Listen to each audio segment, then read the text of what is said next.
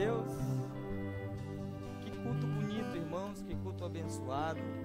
A igreja está muito bonita e hoje eu estou com essa missão de trazer a palavra. Como eu disse quarta-feira, o cabeludo não pôde estar, o, negão também, mas tem um cara do olho puxado aqui que Deus usa também, amém? Você crê que Deus usa? Então abra sua Bíblia comigo aí em Mateus, no Evangelho de Mateus, no capítulo de número 16, versículo de número 16. Todo culto de Santa Ceia é um culto especial, né? Todo culto de Santa Ceia, não que os outros não sejam, mas todo culto de Santa Ceia a gente vem com uma expectativa diferente para o culto. E hoje está muito bom, o clima está agradável, não está nem muito quente, nem muito frio, está ambiente aqui dentro. Então o clima está propício para uma adoração abençoada ao nosso Deus.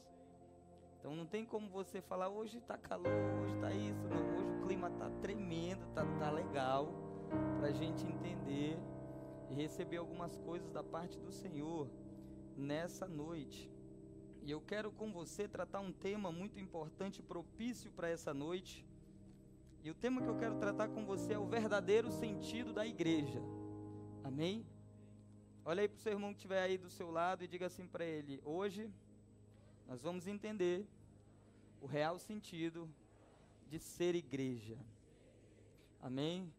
Então é muito propício isso. Nós estamos vivendo Santa Ceia aqui nesse momento. Então é muito propício que nós vamos tratar aqui nessa noite. Mateus, Evangelho de Mateus, no capítulo de número 16 e o versículo de número 16, que está escrito assim: Simão Pedro respondeu: Tu és o Cristo, o Filho do Deus vivo. Respondeu Jesus: Feliz é você, Simão, filho de Jonas, porque isso não lhe foi revelado por carne ou sangue, mas por meu Pai que está nos céus. E eu lhe digo que você é Pedro, e sobre esta pedra edificarei a minha igreja, e as portas do inferno não prevalecerão contra ela. Aleluia. E eu lhe darei as chaves do reino dos céus. E o que você ligar na terra será ligado nos céus. E o que você desligar na terra será desligado nos céus. Amém? Senhor Jesus, muito obrigado por mais uma noite estarmos aqui na tua, na tua presença.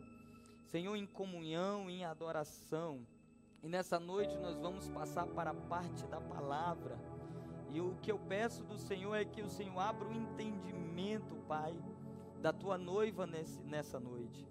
Que muitas pessoas que chegaram aqui possam entender aquilo que o Senhor quer falar através de mim, que sou o teu servo. E o que eu, e o que eu expor aqui através das tuas escrituras possa ser imprimido no espírito de cada um que chegou aqui nesta noite. Pai, hoje é um dia especial. E eu creio que hoje é um dia muito, muito propício para que nós possamos sair daqui com uma outra mentalidade. Então, Senhor, a tua palavra ela vale muito mais do que qualquer outra coisa. E nós estamos sedentos para ouvir o Senhor falar através da tua palavra. Porque Davi disse que a tua palavra é mais preciosa do que o ouro, do que o ouro puro. Davi diz que a tua palavra é mais preciosa do que a prata refinada, Senhor. Então nós damos valor à tua palavra nessa noite e que ela possa tocar o nosso espírito, em nome de Jesus. Sente no seu lugar, irmão.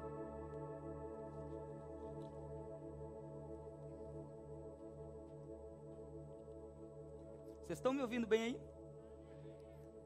Você pode estar olhando, esse pastor prega com fone no microfone diferente.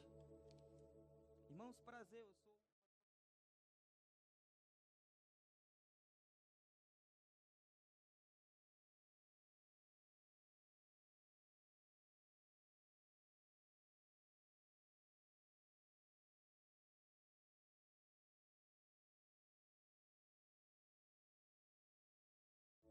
sido um dia muito intenso. E essa última semana Deus imprimiu algo dentro de mim. E Ele me fez entender uma, um sentido muito importante sobre o que nós estamos vivendo. Você que é atalaianos, que é da atalaias aí, te manifesta aí, dá um glória a Deus aí. Nós temos vivido tempos é, é, maravilhosos aqui nos nossos cultos, sim ou não? Deus tem nos encontrado com uma palavra rima, com uma palavra chave de, de, é, é, em nossa direção. Nós estamos, nós, a gente está tá sendo encontrado por, por essa palavra. E nessa última semana, o Senhor me, me trouxe um versículo bíblico e é o versículo que fala sobre a parábola que Jesus contava aos seus discípulos. E nessa parábola que Jesus contou aos seus discípulos, eles chegaram com Jesus e falaram para ele: Ó, oh, me explica essa parábola. E Jesus explica a parábola para eles. E aí Jesus chega a falar para eles: Ó, oh, para vocês eu explico, mas para a multidão eu falo por parábolas. E eu fiquei tentando entender o porquê que nós estamos vivendo o que estamos vivendo. E na verdade Deus me chamou a, do, a dois tipos de pensamentos nessa semana. Meu Deus, a fumaça me esconde. Quer me trollar, né, cara?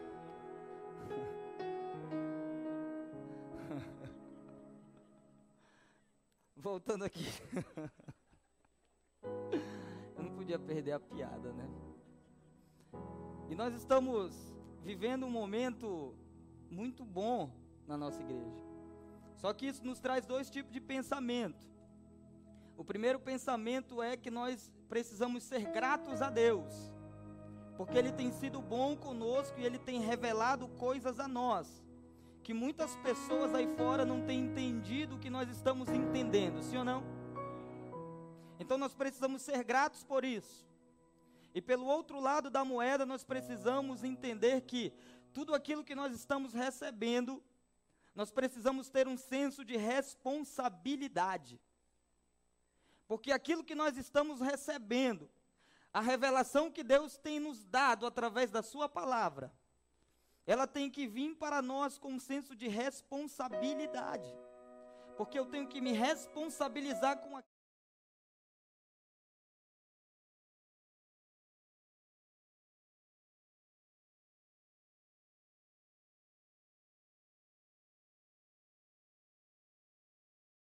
Cuidado, você que tem vindo aos cultos natalaias, tome muito cuidado. Se você não quer ter compromisso, não venha mais para o culto, cara.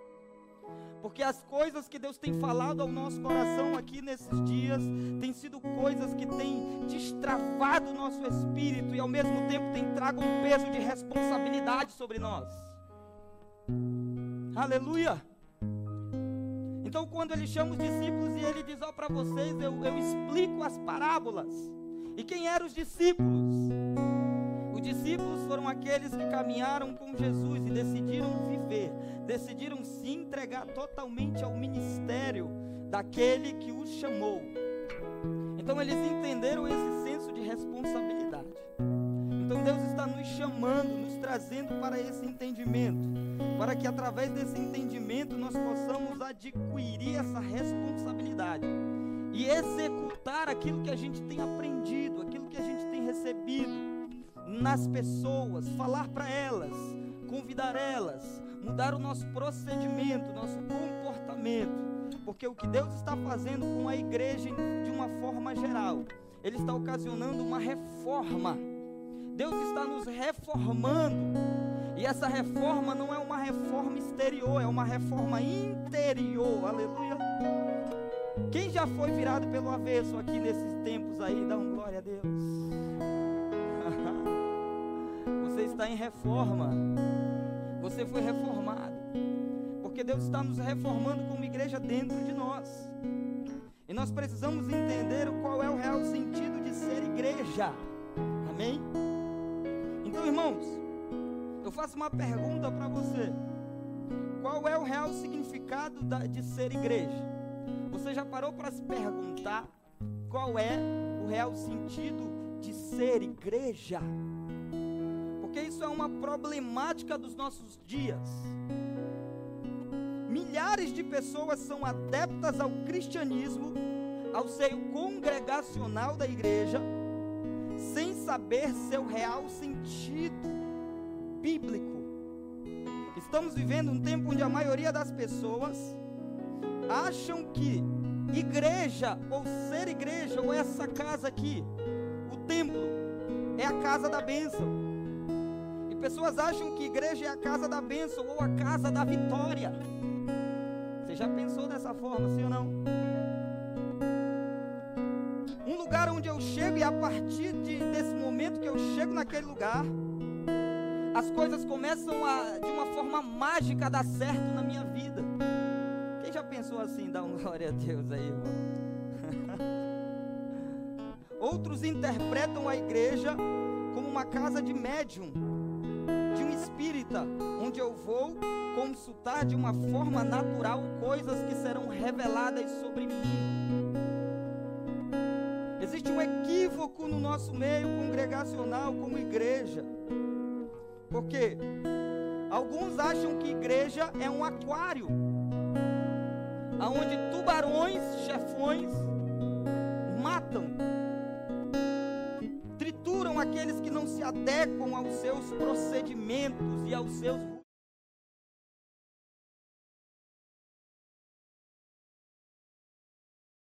é um lugar limitado. Se eu perguntar de cada um aqui qual é o teu conceito sobre igreja, você vai responder para mim: a igreja somos nós, sim ou não? Quem é a igreja? Aí você vai responder: somos nós. Porém, a gente fica aí. Tá, igreja somos nós. E aí, o que mais?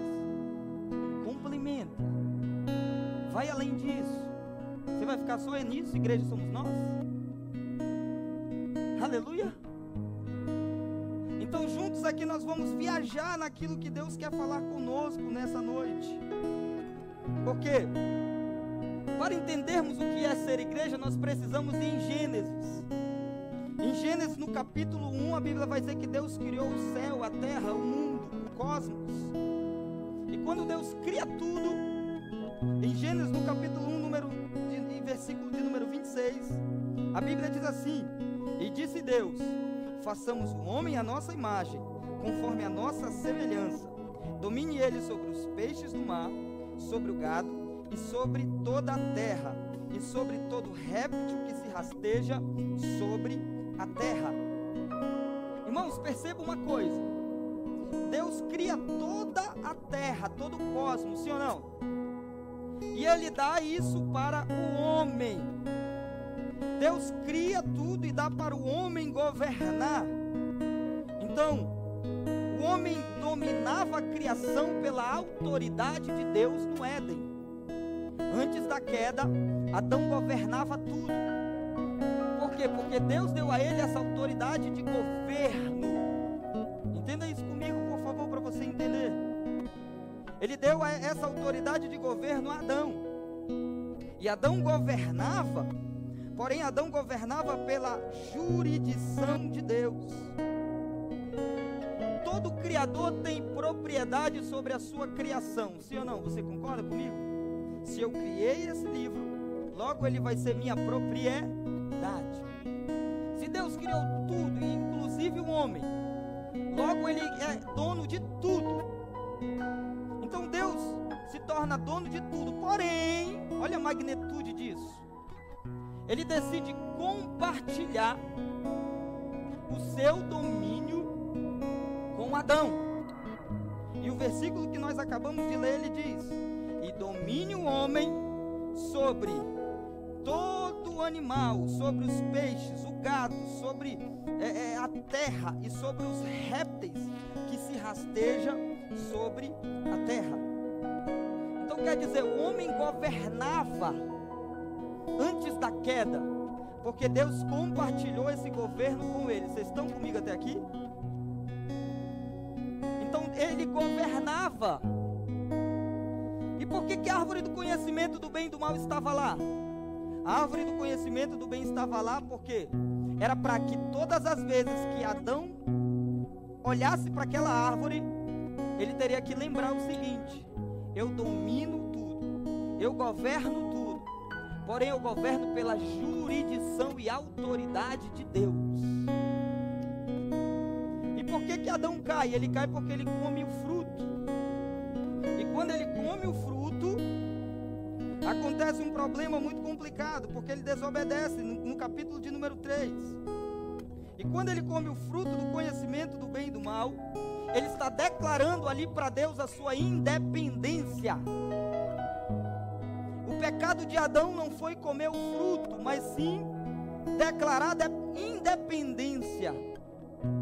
Porque se ele estava sobre o governo de Deus e governando por Deus, quando ele come o fruto do conhecimento do bem e do mal, ele estava dizendo para Deus: Deus, a partir de hoje eu não quero mais ser governado por ti, porque agora eu tenho ciência do que é bom e do que é mal, e agora eu quero me governar.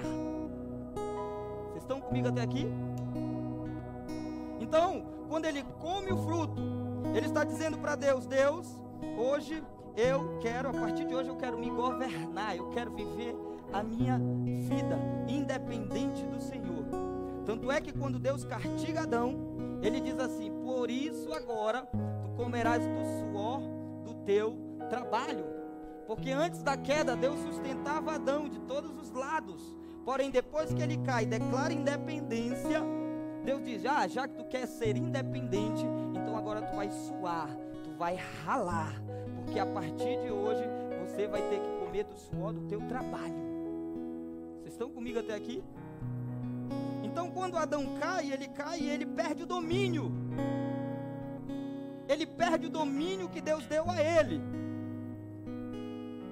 E o interessante é que a serpente vem com a sua malícia enganar o casal. Só que quando você analisa o texto de Gênesis no capítulo 1, versículo de número 26, você vai ver que Adão dominava sobre os répteis que se rastejam sobre a terra. Então isso significa que antes da queda de Adão, ele dominava sobre tudo, inclusive sobre a serpente. Amém? Vocês estão me olhando com a cara assim meio triste. Ele dominava sobre a serpente. E quando a serpente engana Eva e faz com que eles comem o fruto, Adão perde a autoridade então, logo a serpente que era dominada por Adão, passa então a dominar Adão. Vocês estão entendendo? Porque a Bíblia vai dizer em Gênesis capítulo de número 1, versículo de número 26, parte B. Ele disse: Domine ele sobre os peixes do mar, sobre o gado, sobre toda a terra e, todo, to, e sobre todo réptil que se rasteja sobre a terra. Me dê um pouco de paciência para me explicar isso para você. Então Adão dominava sobre a serpente. Quando ele peca, ele perde o domínio, as coisas mudam de lugar. E aí a serpente começa a dominar o homem pelos seus instintos e pecados. Pelos seus desejos, a serpente começa a dominar o homem. É assim ou não? O diabo nunca te faz cometer erros, ele só seduz você. E aí a Bíblia vai chegar a dizer em Tiago, ele diz: o homem é, é seduzido pela sua própria concupiscência. Então, a serpente ela só te seduz, só que você vai com a sua própria perna.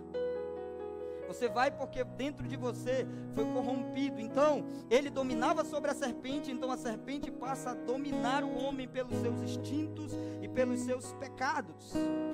E isso nós estamos cansados de ouvir aqui pelo pastor Fabiano quando ele prega isso. Então, quando o homem desobedece, a maldição do pecado o aprisiona.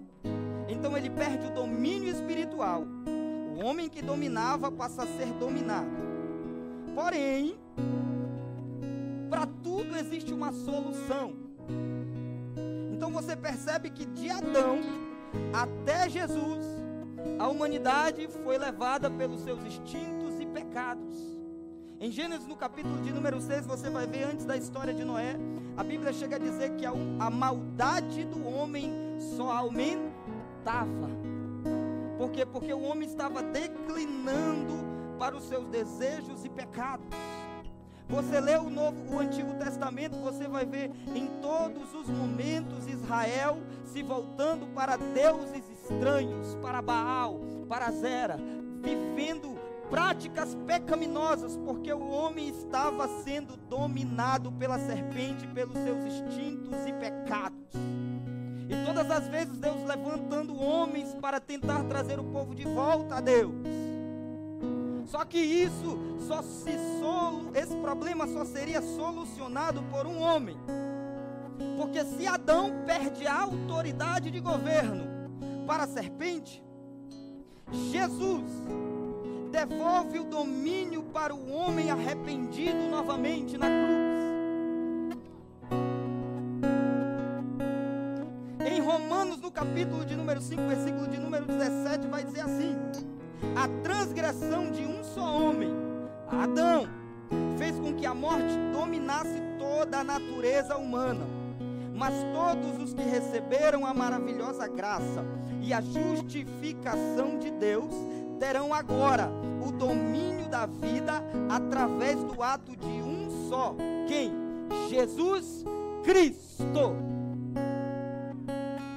Então, se Adão perde a autoridade e o domínio de governo, Cristo na cruz, quando ele morre, ele devolve a, a autoridade e o governo, porém não mais para um homem. Cristo, quando ele morre na cruz, ele devolve o domínio agora para todos os justificados que se tornaram igreja. Então Adão perde autoridade no Éden, perde o poder de governo, mas na cruz Cristo devolve essa autoridade de governo. Porém, ele não devolve para todos, ele devolve apenas para os justificados. E quem são justificados? Somos eu e você. Então perceba que igreja não é só templo, não é só música, não é só cadeira. Igreja tem um significado muito maior do que isso. Igreja foi constituída por Cristo para estabelecer de novo o domínio, o governo de Deus. Amém? Você está comigo aqui? Então vamos desenvolver esse negócio. Então, logo, a igreja que foi constituída pelos justificados, ela toma um rumo dada por Cristo. E me observe aqui, por favor. Se Adão no Éden recebeu uma auxiliadora idônea, chamado Eva, e aí Deus olha para Adão e diz: É bom que o homem não esteja só. Far-lhe-ei para ele uma auxiliadora idônea. Está lá em Gênesis, sim ou não? Ou mulherada gosta desse texto aí, a mulherada. Assim como Adão recebe uma auxiliadora idônea no Éden, Cristo, como noivo, como Salvador, naquela cruz, ele recebe uma auxiliadora idônea para trabalhar com ele, para participar do seu funcionamento e essa ajudadora idônea que Cristo recebe se chama igreja. Pastor. Quando Cristo está sendo crucificado, a Bíblia diz que um soldado vem com uma lança e fura a costela dele, sim ou não? Quando ele fura, sai água e sangue. De onde Adão foi tirado? Sim ou não? Quando ele fura a costela de Adão, de Jesus, ali sai água e ali sai sangue. Ali estava nascendo a ajudadora idônea de Cristo, a igreja. Vocês estão entendendo? Então o papel da igreja é o que? Ser ajudadora idônea de Cristo. A igreja foi estabelecida para manifestar o reino de Deus. E quando João Batista começa o seu ministério, ele começa dizendo: Arrependei-vos, porque está chegando o reino de Deus. Quando Jesus começa o seu ministério, ele já muda algumas palavras. Ele diz: Arrependei-vos, porque não está chegando o reino de Deus, é chegado o reino de Deus. E a palavra reino de Deus, no seu sentido original, significa, se pronuncia basileia, que significa governo, domínio, um domínio soberano, aonde o Deus Todo-Poderoso governa a vida de pessoas. Então eu, como igreja, preciso entender que eu sou uma ajudadora idônea de Cristo. Sim ou não? E eis aqui eu quero abrir um, um parênteses e expor para você uma problemática dos nossos dias. Porque se eu sou igreja ajudadora idônea de Cristo, por que, que nós estamos vivendo uma vida desligada do meu noivo? Eis o erro da igreja nesses últimos dias. Nós estamos vivendo, funcionando desligado dele. E nós estamos fazendo as nossas coisas, ao invés de fazer as coisas dele. Por muito tempo nós funcionamos pelo nosso próprio entendimento pelo nosso próprio discernimento. E nós entendemos que nós somos a ajudadora idônea de Cristo. Não é a mulher que comanda o homem, é o homem que comanda a mulher. Então logo eu preciso mudar a minha oração. Eu não oro dizendo Deus faz isso e faz aquilo. Eu oro dizendo o que está escrito em Mateus no capítulo de número 6. Venha o teu reino e seja feita a tua vontade, Senhor então, irmãos, eu digo e repito: Deus está nos trazendo um entendimento diferente nesses dias. E nesses dias, Deus está nos chamando para uma responsabilidade. Nós não vamos mais funcionar por nós mesmos. A partir desses dias, nós vamos funcionar por Ele. E para funcionarmos por Ele, nós precisamos estar ligados, conectados nele. Você está entendendo? Porque só recebe direção do Senhor, só recebe entendimento do Senhor, aqueles que estão ligados nele. A Bíblia vai dizer em João 15, no capítulo, no, no capítulo de número 15, ele vai dizer: Eu sou a videira verdadeira, vocês são os ramos, e todo ramo que estiver ligado, conectado em mim, esse vai dar fruto. Então nós estamos vivendo um tempo onde Deus está convocando os seus filhos, os seus escolhidos, para viverem um relacionamento e através do relacionamento, pessoas receberão direcionamento. Não dá mais para funcionar fora do noivo.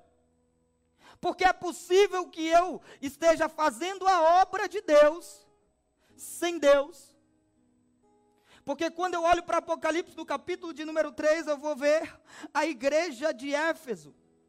E quando Deus quando Jesus encontra a igreja de Éfeso, ele diz assim: "Conheço as tuas obras". E ele vai listar qualidades da igreja de Éfeso. Ele vai dizer: "Tu trabalha pelo meu nome, tu tens paciência. Vocês pegaram os apóstolos na mentira, aqueles que se dizem apóstolos, mas estão mentindo. A igreja de Éfeso era uma igreja que todo mundo olhava para ela e dizia: Nossa, eu quero congregar nessa igreja, porque tem conhecimento, tem obras sociais, a galera lá é madura, um manto rola naquela igreja. Porém, olha a denúncia que Deus faz contra a igreja de Éfeso. Ele diz: Tenho, porém, tenho algo contra ti. Aí ele vai dizer algo que toca o meu coração. Ele vai dizer assim: abandonaste o teu primeiro amor. E quem é o primeiro amor? Quem é o primeiro amor? Tem gente que diz assim: ah, no teu primeiro amor você fazia obra, você evangelizava, você lia a Bíblia, você entrava nas biqueiras. Ah, irmão, primeiro amor não tem nada a ver com obra, não tem nada a ver com funcionamento. Primeiro amor, ela está indicando Cristo, está indicando Ele. Quando Jesus diz para a igreja de Éfeso, você abandonou o teu primeiro amor, ele está dizendo assim para a igreja de Éfeso: Igreja de Éfeso, você está funcionando bonito, vocês trabalham, vocês estão trabalhando de uma forma excelente, vocês trabalham pelo meu nome, porém vocês não me amam mais. Ou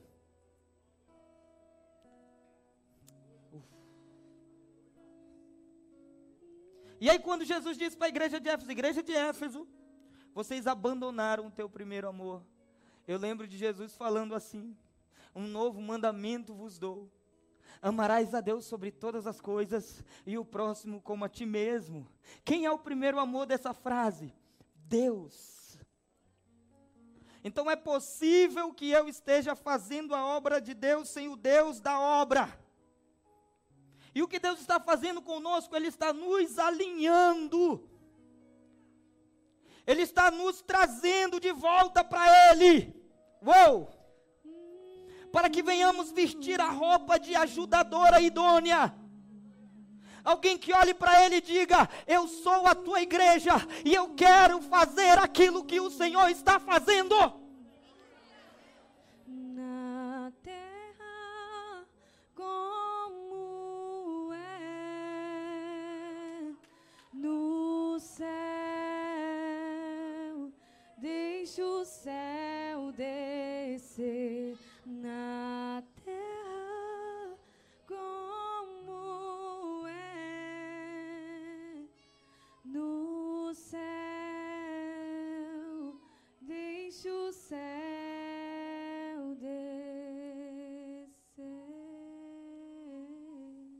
Aleluia. Em Mateus, no capítulo de número 6, a Bíblia vai dizer o seguinte: Ele diz para os discípulos: quando vocês orarem, orem assim. Pai nosso que estás no céu. Olha como a gente não aprende. Por muito tempo, você que veio da igreja católica como eu, nós orávamos isso várias vezes no dia. Antes de dormir, a gente orava, mas a gente falava e não entendia o que nós estávamos falando. Olha como a oração de Mateus 6, a partir do versículo de número 9, vai dizer: Pai nosso que estás no céu, santificado seja o teu nome. Aí ele vai dizer: Venha o teu reino. Traduz a palavra venha o teu reino. Ele está dizendo: Venha o teu governo. Uh!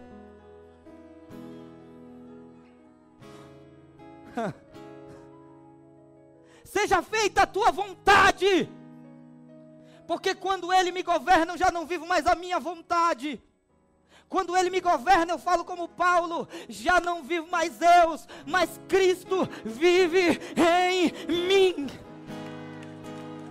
Uh! Uou! Então é profético o que eu estou pregando para você aqui hoje.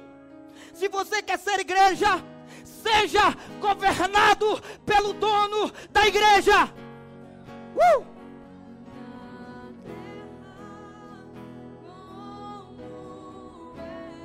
Levante a sua mão e adore Ele, por favor.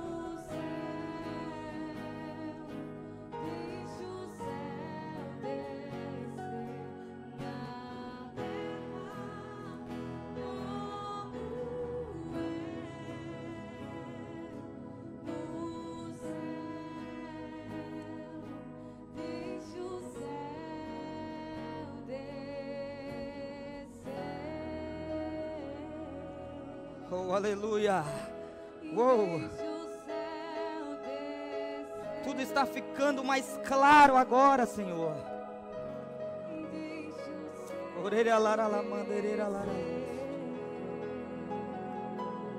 Tudo está ficando mais claro agora, Jesus.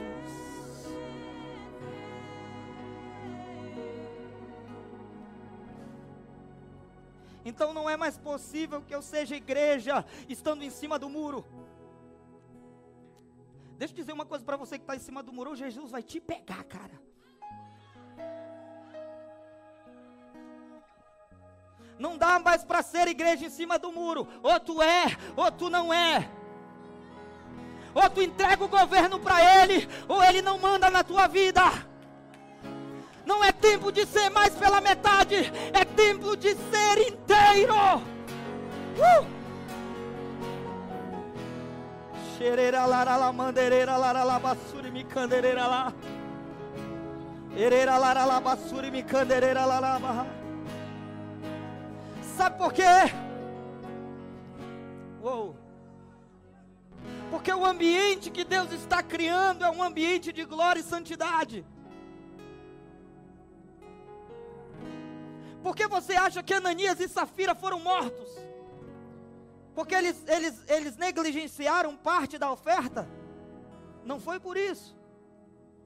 É porque o ambiente de santidade era tão forte naquele, naquela igreja primitiva, que todo mundo que quisesse ser pela metade morria.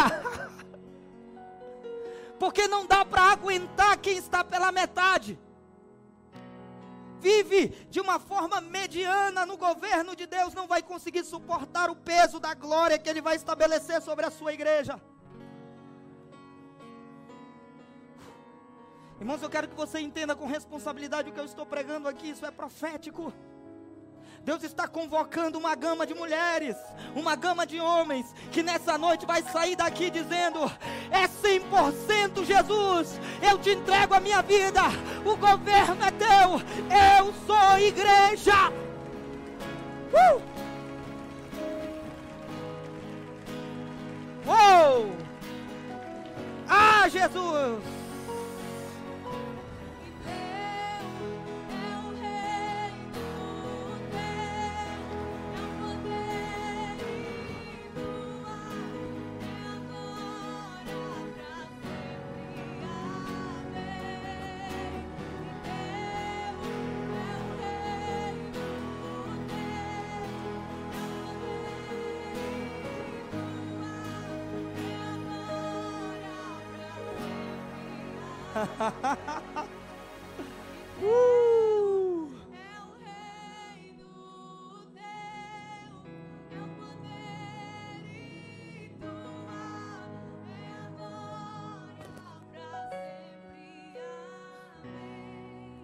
Porque ser ajudadora idônea de Cristo é se envolver com o projeto dele. Você que é mulher cristã, você sabe que a mulher auxilia o seu marido, sim ou não? E todas as decisões que ele toma, você tem que tomar junto com ele, sim ou não? Se ele sofrer, você sofre com ele. Se ele for vitorioso, você é vitoriosa com ele. Não é a mulher que manda no marido, irmão, é o marido que comanda a família. Da mesma forma é Cristo e sua igreja. Por muitos anos o nosso problema é esse. Nós fazemos os nossos, as nossas festinhas, os nossos eventos, os nossos cumprimentos e pedimos que Ele abençoe. E não olhamos para Ele e perguntamos: é isso que o Senhor quer fazer, Senhor? Nós nos tornamos uma igreja que quer mandar no noivo. Oh, mas Deus está mudando, Deus está virando a chave. Deus está trazendo o entendimento verdadeiro. Não é eu que quero mandar no Senhor, é o Senhor quem manda em mim. Para onde o Senhor me direcionar, eu vou. Para onde o Senhor me enviar, eu vou. Os que o Senhor quiser fazer na minha vida, eu aceito. Deixa eu fazer um apelo aqui que está dentro de mim. Posso fazer? Para de ser insubmisso a Ele.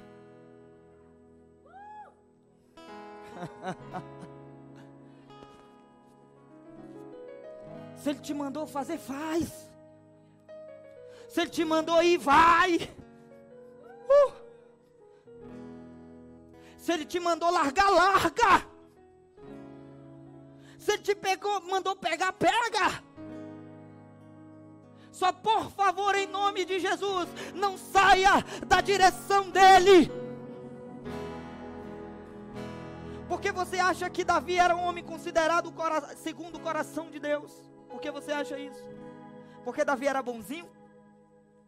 Porque Davi era habilidoso? Quando a Bíblia diz que Davi era um homem segundo o coração de Deus, a Bíblia está dizendo que o coração de Davi batia com o coração de Deus. Segundo o coração de Deus. E eu creio em um tempo que Deus está levantando homens e mulheres que o seu coração vai se alinhar com o coração de Deus.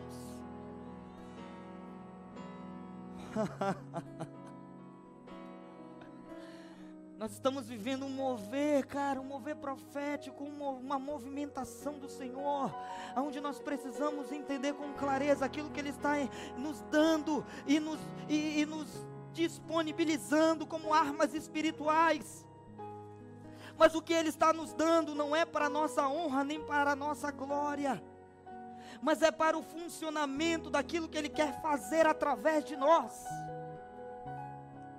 Então, Deus, escute isso que eu vou falar e eu falo com muita clareza: Deus não trabalha com insubmissos. Se você quer ser usada por Deus, se você quer ser usado por Deus, então não seja insubmisso a Ele. Porque enquanto você for insubordinado, insubmisso a Ele, Ele nunca vai te usar.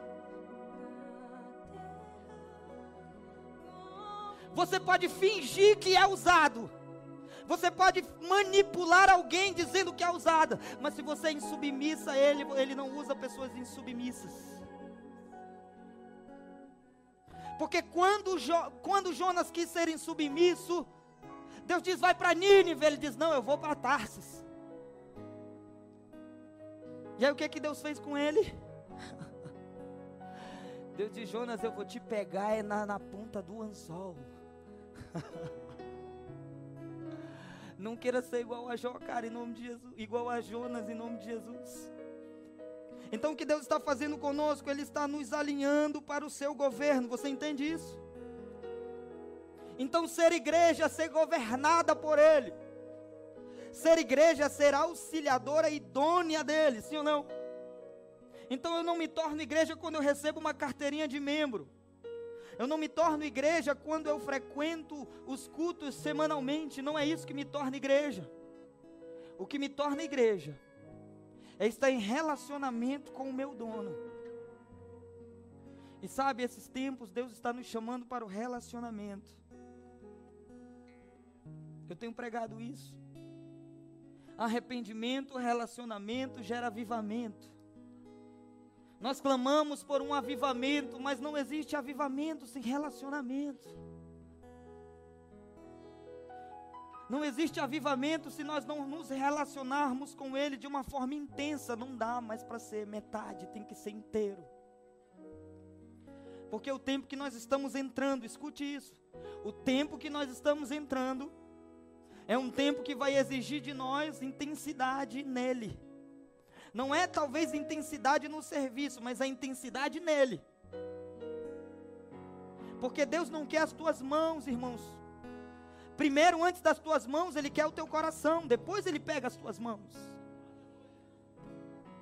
Antes das minhas mãos, Ele me quer por inteiro. Então, o que o Senhor está nos trazendo ao entendimento de que nós precisamos ser igreja, ajudadora idônea, que trabalha com o noivo, sim ou não? E como ajudadora idônea, nós somos governados por Ele. E quando somos governados por eles, nós multiplicamos esse governo. Então, quando eu chego em um ambiente e ele me governa, logo, se ele me governa, o ambiente que eu estou inserido será mudado. Por quê? Porque ali quem está pisando não é simplesmente eu, mas sim o governo dele que está sobre a minha vida. Você entende? Então, se você é governado por ele, você vai governar também. Se o Senhor te governa, Ele te coloca em lugares de governo. Não pense que Deus vai te promover sem antes te governar. Aleluia! Você está comigo aí, irmão? Se Ele não te governa, Ele não vai te colocar em lugares de governo. Porque nós usamos o texto de Davi, usamos a história de Davi para dizer que Deus vai te honrar, mas Davi era um homem governado por Deus. Nós usamos o texto de José para dizer Deus vai te honrar, Deus vai te exaltar. Mas nós não pregamos a parte de que José só governou porque a vida dele era governada por Deus.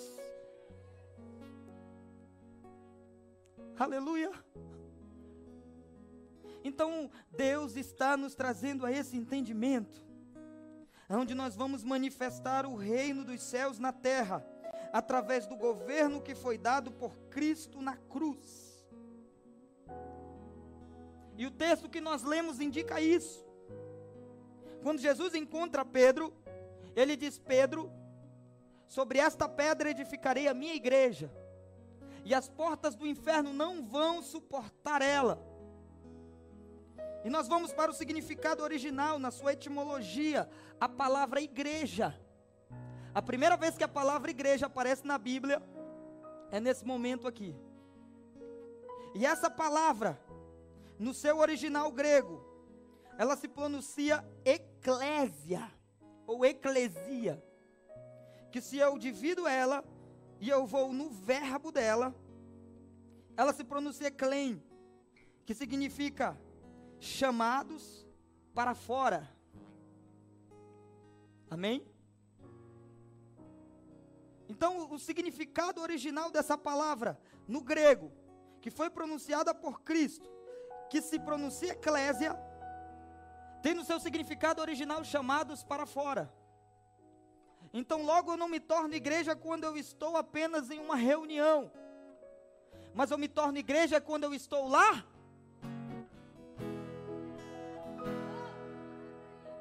Deus está virando a chave. Enquanto muitos ministérios ensinaram que você tem que estar segunda, terça, quarta, quinta, sexta, sábado, domingo na igreja, nós ensinamos ao contrário. Vem só duas semanas para a igreja para você aprender, entender e manifeste ser igreja lá fora.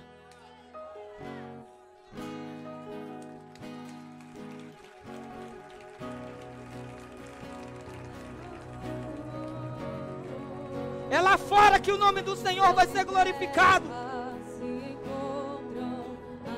Ah, irmão, levante a sua mão e adore aí nessa noite. O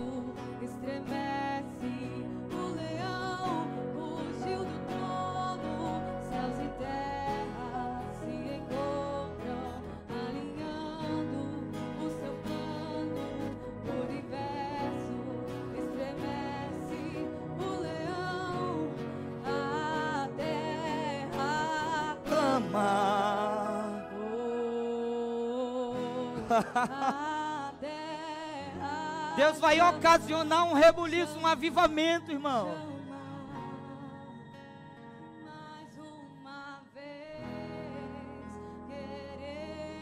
Sim, Senhor, nos posiciona, Pai. Então entenda isso comigo. Se o significado igreja se pronuncia eclésia, que significa reunião, chamados para fora.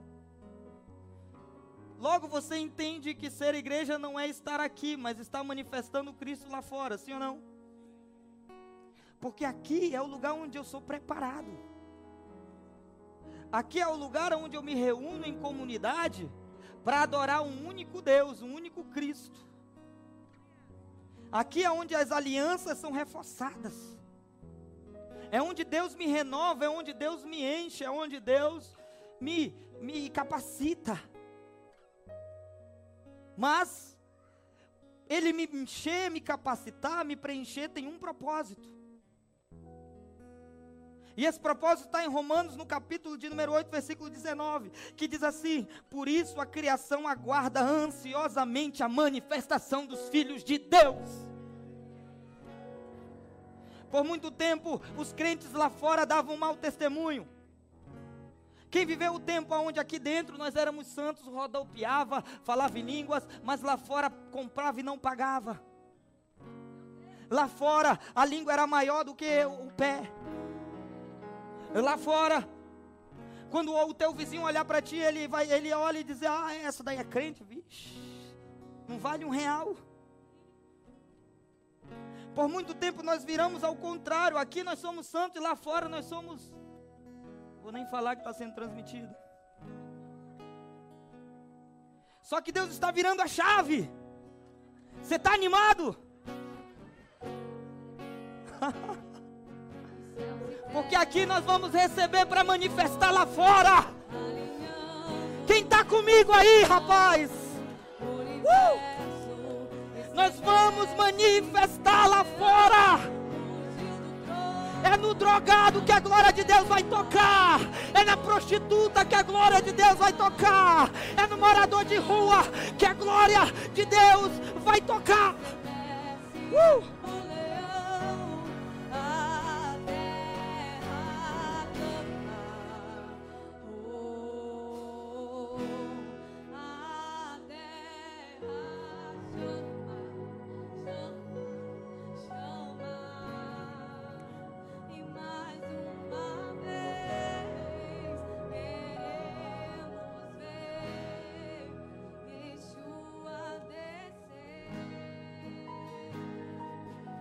Oh.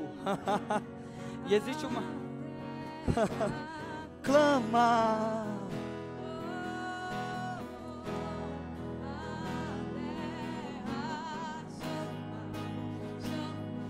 Hoje o Senhor vai te pegar aqui. Oh. Quem está entendendo isso?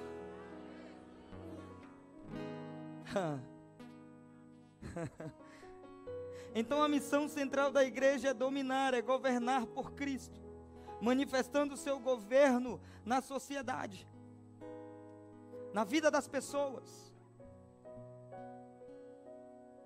Quando Jesus disse para Pedro: Pedro, as portas do inferno não vão prevalecer contra a igreja.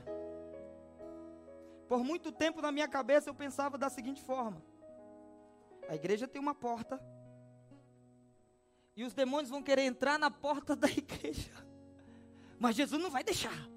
Quem pensou assim? Confessa teu pecado aí. Para você ver como que as coisas são a gente entende errado. Irmão, quando Jesus diz que as portas do inferno não vão prevalecer contra a igreja, não é uma igreja passiva que fica esperando o inferno contra-atacar. Esperando o inferno retalhar. Olha a retaliação do inferno. Não. Não é essa igreja passiva que Deus está dizendo em, em Mateus, no capítulo de número 16. Não é os demônios que vão tentar entrar na igreja, não. Interprete o texto. Quando ele diz: e as portas do inferno não vão prevalecer contra ela. Ele está dizendo: a igreja que eu chamei, os justificados que eu capacitei, aqueles que eu estou levantando, vão entrar no território de Satanás. Não é uma igreja passiva, é uma igreja ativa. Uou! E quando essa igreja ativa entender o seu papel, ela vai sair das quatro paredes, vai entrar no domínio de Satanás, e as portas do inferno não vão suportar, porque a igreja vai quebrar tudo, vai invadir, vai dominar por Cristo. Uou! Uh!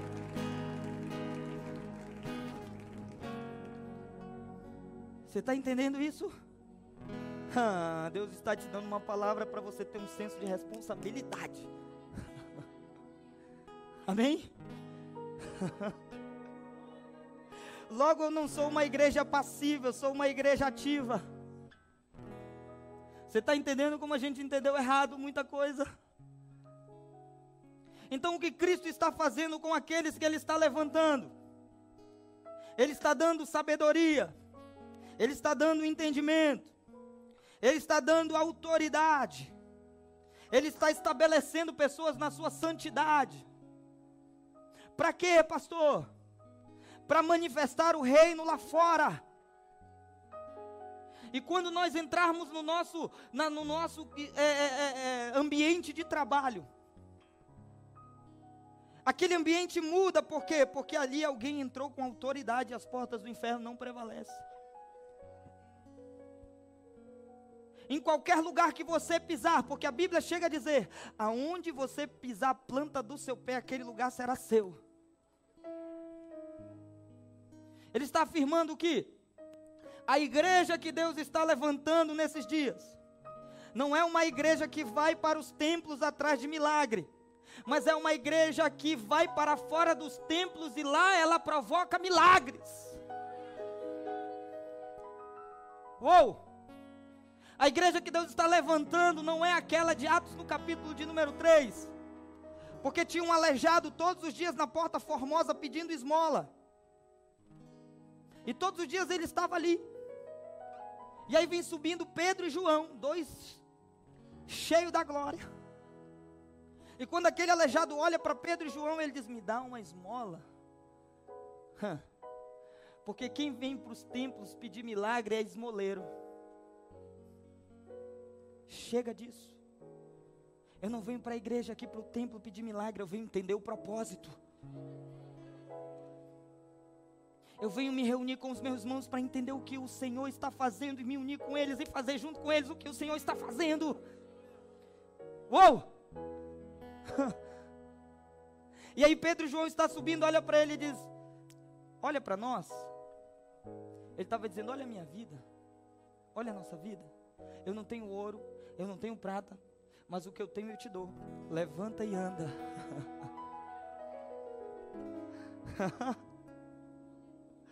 Uou! Então, qual é o papel de ser igreja? É manifestar Cristo e liberar o seu governo sobre a sociedade, sobre as pessoas, estabelecendo o seu governo através do Evangelho, que é poder de Deus. Paulo chega a dizer: Eu não me envergonho do Evangelho, porque o Evangelho é poder de Deus. Você entende? Então o que Deus está nos convocando e nos responsabilizando essa noite? Ele está trazendo a você um senso de ser igreja. E essa noite pessoas aqui receberão autoridade. Essa noite pessoas receberão talvez dons espirituais aqui nesse lugar. Porque essa palavra profética é uma palavra direcionada por Ele. E você que decidiu ser governado por Ele, te prepara. Talvez você vai passar por situações complicadas, mas você será um agente de Deus nessa terra. Só esteja disposto a ser governado por Ele. Amém? Então fica de pé comigo aí rapidinho.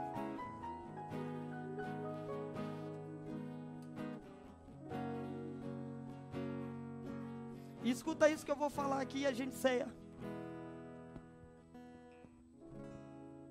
Em 1 Samuel, no capítulo de número 1, a Bíblia conta a história de Davi e Saul. E Saul peca por desobediência, porque não queria ser governado por Deus. Deus disse para Saul: Saul espera e não sacrifica. Espera. Saul, que era insubmisso, foi e sacrificou. Quem conhece a história? Quando ele sacrifica, Samuel vai orar e vai dizer: Senhor, perdoa Saul. Deus olha para Samuel e diz: Até quando você vai interceder por Saul? Já rejeitei ele no meu coração. E aí Deus fala para Samuel: Eu já providenciei um rei, segundo o meu coração. Enquanto um foi rejeitado, o outro é providenciado. Você está entendendo? E aí, quando ele diz isso, ele diz: Vai na casa de Jessé, o Belemita, e unge Davi. Unge um filho, melhor dizendo, um filho de Jessé. E ali naquele dia o profeta unge Davi. Naquele dia, irmãos, Saul perde a autoridade de rei. E Davi ganha a autoridade de rei. Porém, Saul continua no trono de rei e Davi continua no pasto abandonado. Só que uma coisa muda aqui. Saul está no, no, sentado no trono de governo, mas perdeu a autoridade de governar.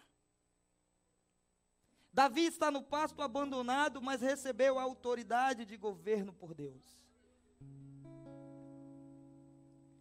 E hoje nós, muitos de nós nos encontramos nessa posição. Muitos de nós estamos em posições de governo, mas perdemos a autoridade de governo. Não é Ele que governa sobre mim, mas. Enquanto outros estão no anonimato, sendo levantados pela autoridade que Ele tem dado a pessoas que estão escondidas. Você entende isso?